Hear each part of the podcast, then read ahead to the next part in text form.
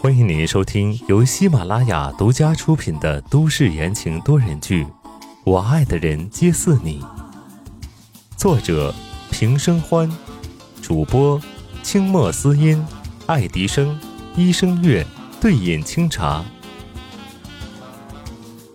第二百四十六章，总有人要付出代价。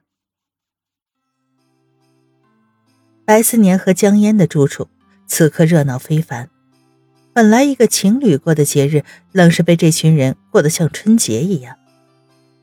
等到几个女人到达的时候，屋外的草坪上已经准备了 BBQ 需要的所有工具。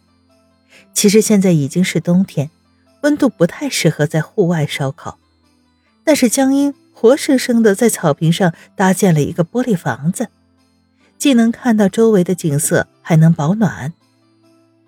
白橙则挽起了衬衣袖子。正在组装烧烤架，宋子妍站在人字梯上，挂上可爱的灯。白思年则和几个小子一起在装圣诞树。爸爸，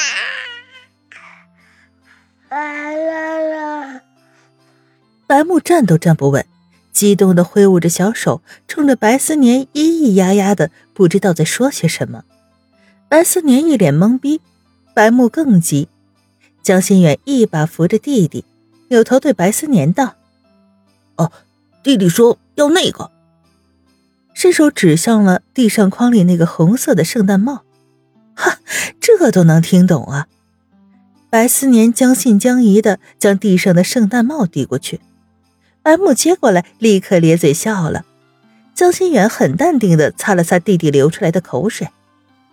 宋文安则帮着白思年装饰圣诞树。经此一遭。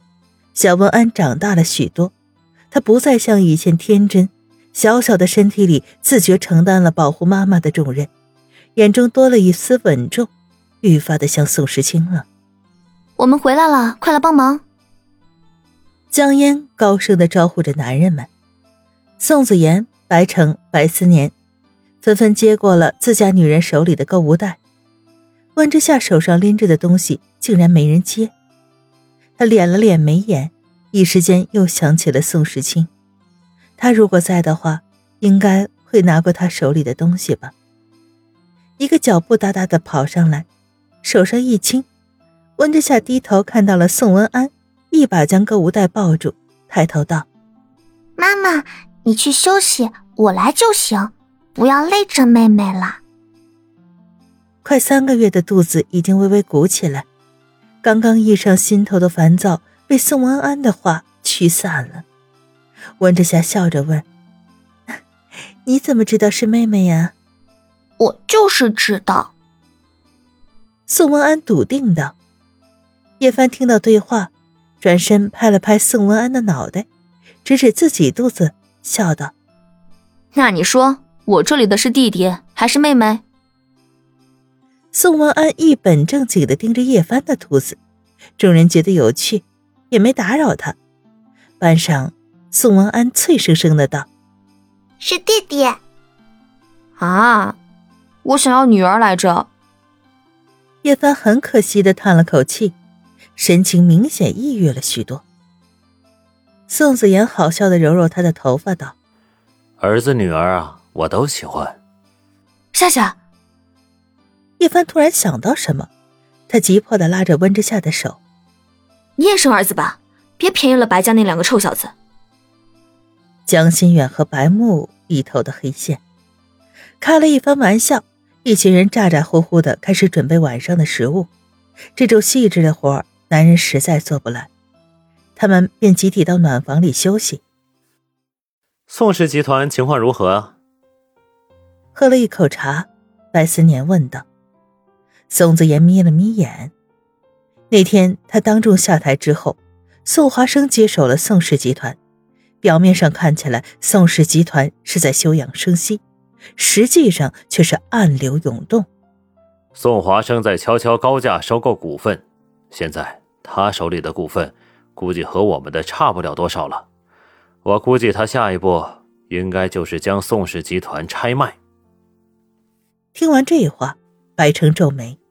他哪里来这么多钱？我也很疑惑。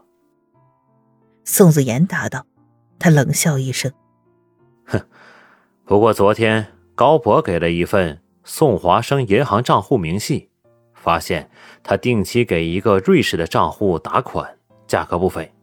那个账户竟然是宋少泽的。宋少泽，白思年也不是傻子，一听就明白了，道：“所以这些钱是到了谁的手里？”宋子言缓缓呼出一口气，说：“你以为宋华生是怎么和中东雇佣兵交易的？还有，他跟美国那边的勾当，把死人当做转移渠道，心狠手辣。”白成如是的评价道。他放下手里的茶：“那你现在准备怎么办？”哼。宋子言浑身气势突然变得冷冽，眼中满是仇恨。我哥的死，总要有人付出代价。听众朋友们，本集播讲完毕，感谢您的收听。